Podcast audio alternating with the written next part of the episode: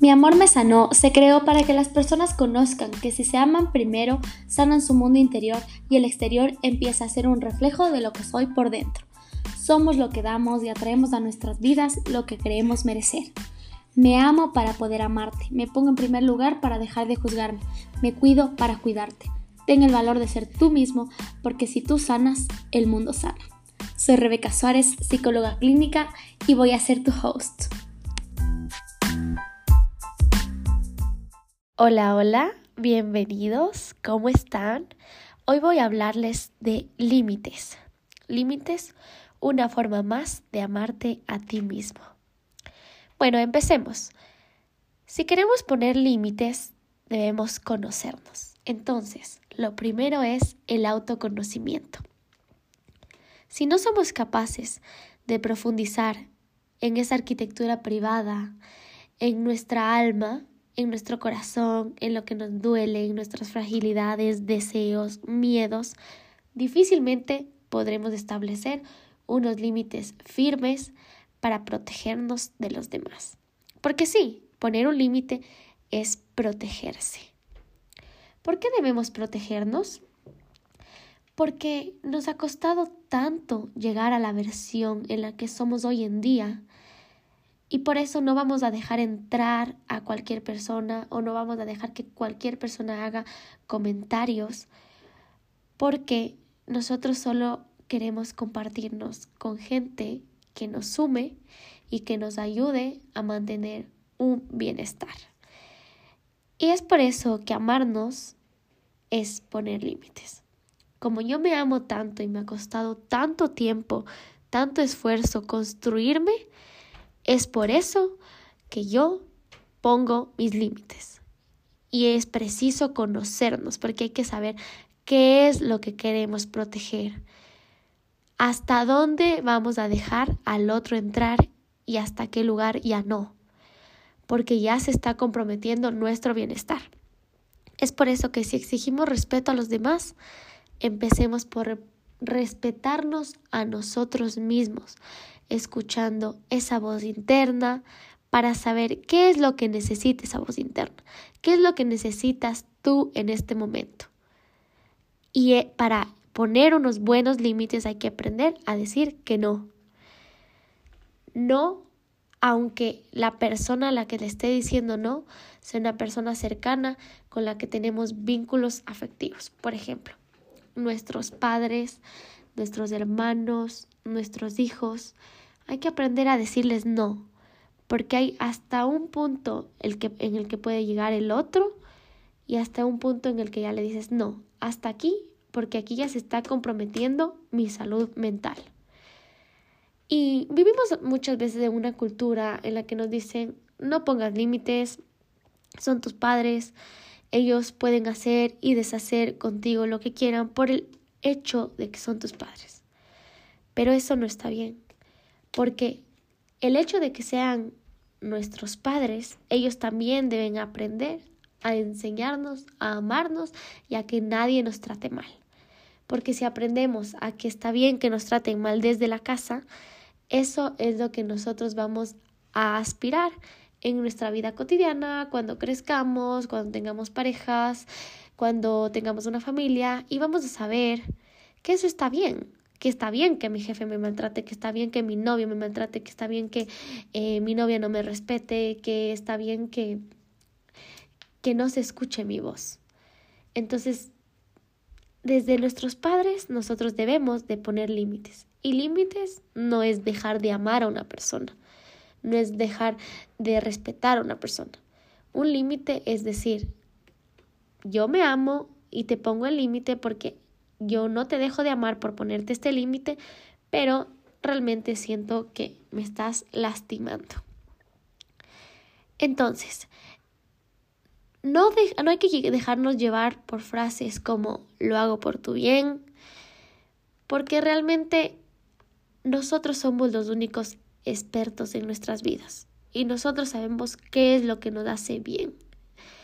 Y si cuando alguien, por ejemplo, nos lanza una palabra como que eh, no te estás esforzando lo suficiente o te dicen, em, ¿por qué comes tanto?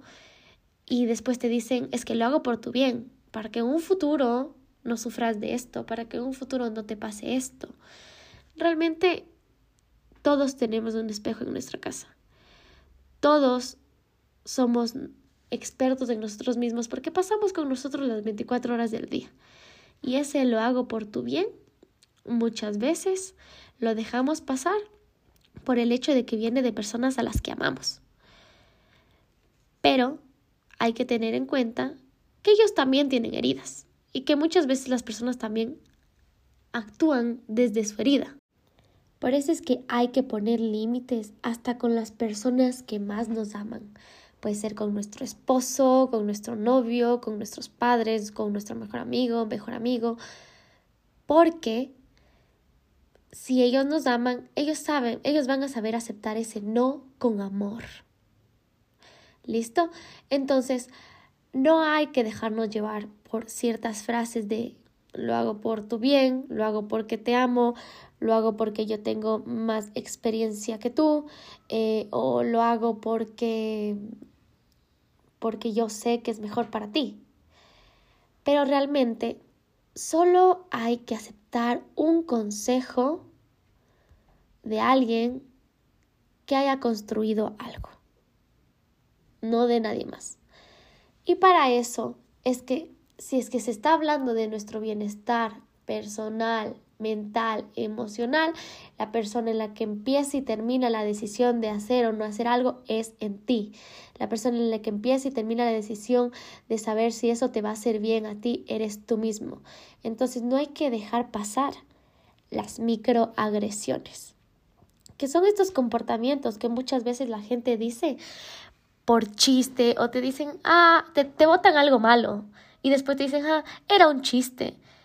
Pero realmente tú no lo sentiste como un chiste, realmente eso te eso fue una broma ofensiva.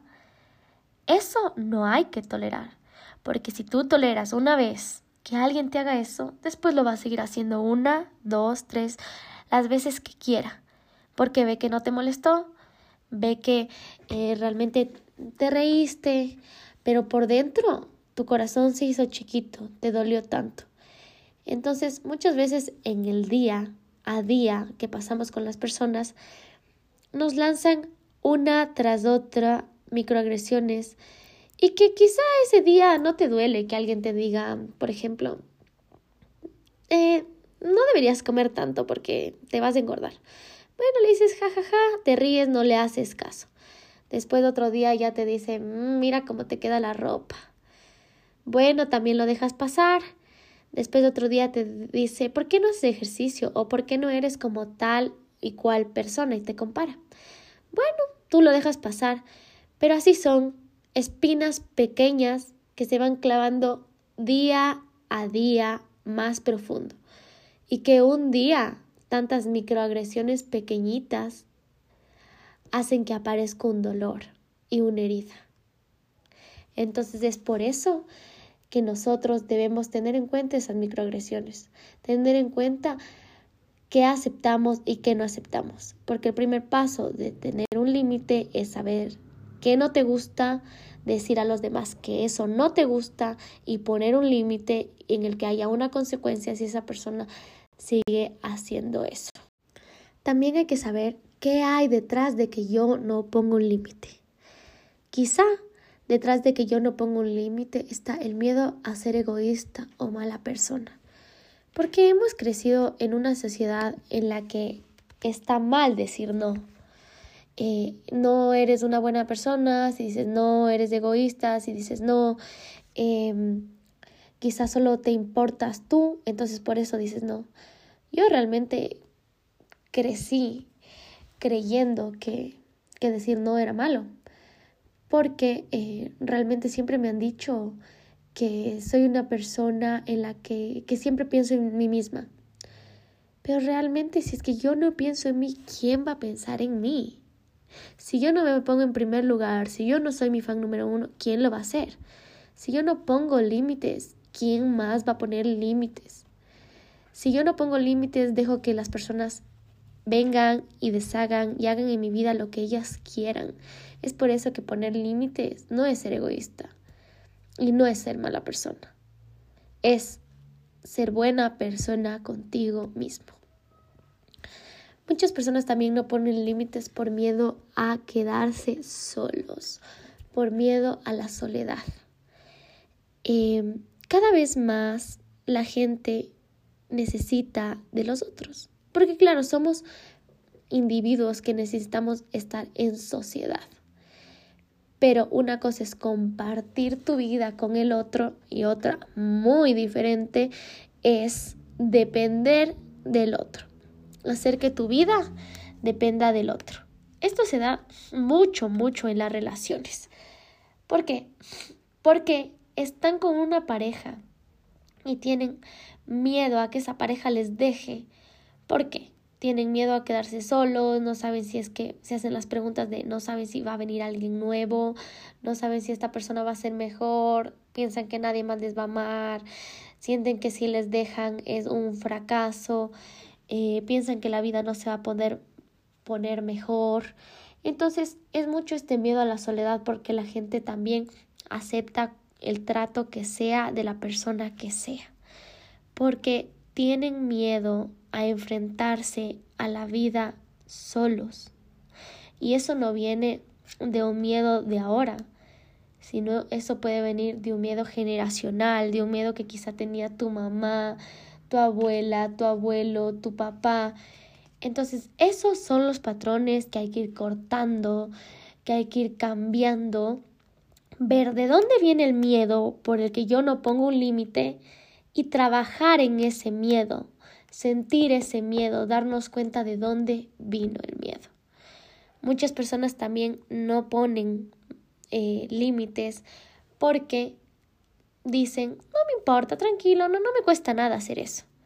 Y realmente sí les está costando porque hacer cualquier cosa te cuesta hacer, porque gastas energía eh, y, y, gastas muchas cosas que implican ayudar a alguien, a alguien. Entonces, este no me importa, no me cuesta nada, se va acumulando, se va acumulando, se va acumulando, se va acumulando, hasta que llega el malestar, en el que te das cuenta que has estado poniendo a los demás primero por encima de ti para satisfacer las necesidades de los demás antes que para satisfacer las necesidades propias tuyas, porque si tú te cuidas, puedes cuidar a los demás, si tú te amas, puedes amar a los demás, si tú estar, estás bien, puedes estar bien para los demás, porque nosotros somos un reflejo de lo que tenemos dentro y damos credibilidad cuando nosotros nos enfrentamos a la vida fijos y arraigados a nuestros valores de vida. Cuando comunicas tus deseos y necesidades y respetas tus valores, prepárate para que la gente te rechace o intente hacerte sentir culpable por establecer y mantener tus límites. Esto es así porque nacimos en una cultura en la que lamentablemente elegirte a ti o ponerte a ti en primer lugar está mal visto. entonces, muchas personas te van a hacer sentir culpable diciéndote tales cosas como eh, solo piensas en ti, qué egoísta eres, no te importa nadie más que tú mismo, eh, no te das cuenta cómo me siento. Pero esos comentarios hay que saber llevarlos. Porque si es que nosotros nos apropiamos de eso, vamos a seguir en el patrón de no poner límites porque le hago sentir mal. Pero, ¿qué hay detrás? Las otras personas también cuando se portan de una forma incorrecta con nosotros, también nos hacen sentir mal, también nos hacen eh, enojar, nos hacen sentir tristes, frustrados. Entonces, también son importantes nuestros sentimientos. Entonces, vamos a tener que pasar por conversaciones incómodas. Y también debemos darnos el permiso a no sentirnos culpables cuando establecemos límites. Porque no estamos defraudando a nadie.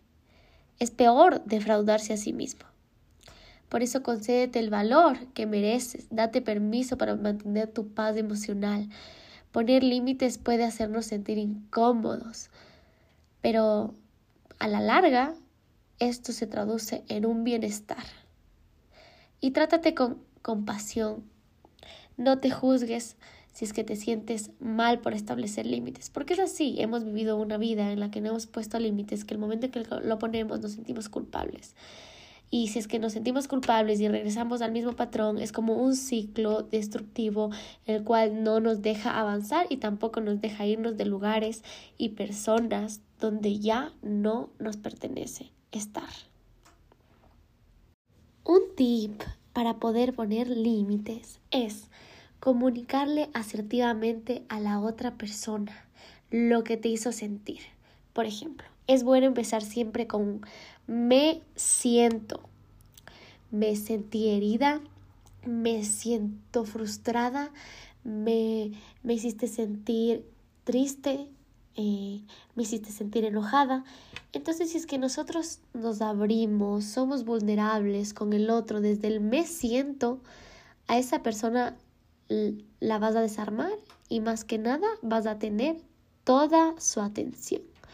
Pero en cambio, si es que empiezas con el, el típico discurso de tienes que cambiar esto porque si no yo me voy a ir, o si empezamos con el discurso de tienes que cambiar esto eh, porque está mal, esa persona ya se va a poner absolutamente a la defensiva.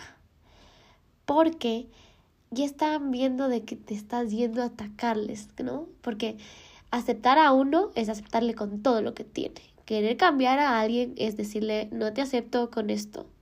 Cámbialo y cuando sea de este tipo de persona que yo quiero, te acepto. Entonces, si es que empezamos con el me siento, la otra persona te va a escuchar y te va a escuchar empáticamente porque tú le estás abriendo una parte de su corazón y le estás diciendo el sentimiento, la emoción que exactamente te hizo sentir en ese momento. Entonces es una buena táctica para que tú comuniques a los demás cómo te sentiste, por qué no vas a aceptar ese comportamiento y en ese mismo momento poner un límite, un límite claro, no negociable, sin culpar y sin amenazar. Si te gustó este episodio, no olvides evaluarlo y compartirlo. Te mando un abrazo desde el fondo de mi corazón.